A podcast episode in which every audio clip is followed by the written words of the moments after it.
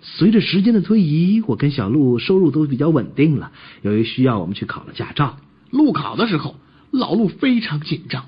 一般准备在考试前，考生都应该对坐在身边的考官这么说：“报告考官，我是某某某号考生，一切正常，请求起步。”然后考官就说：“准许起步。”可是紧张的我一上车腿就开始哆嗦，然后冒出一句：“呃，报报报告考官，我是某某某号考生，一切正常，请求起飞。”考官冷静的回答说：“准许起飞，注意高压线啊。”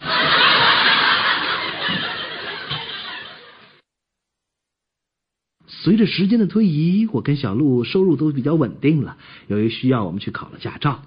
小鹿更倒霉啊，考了不止一次才通过。第一次是坏在口试的时候，考官问他：“假如你开车的时候看到一条狗和一个人的前面，你是压人呢还是压狗？”小鹿想简单呢，就回答说。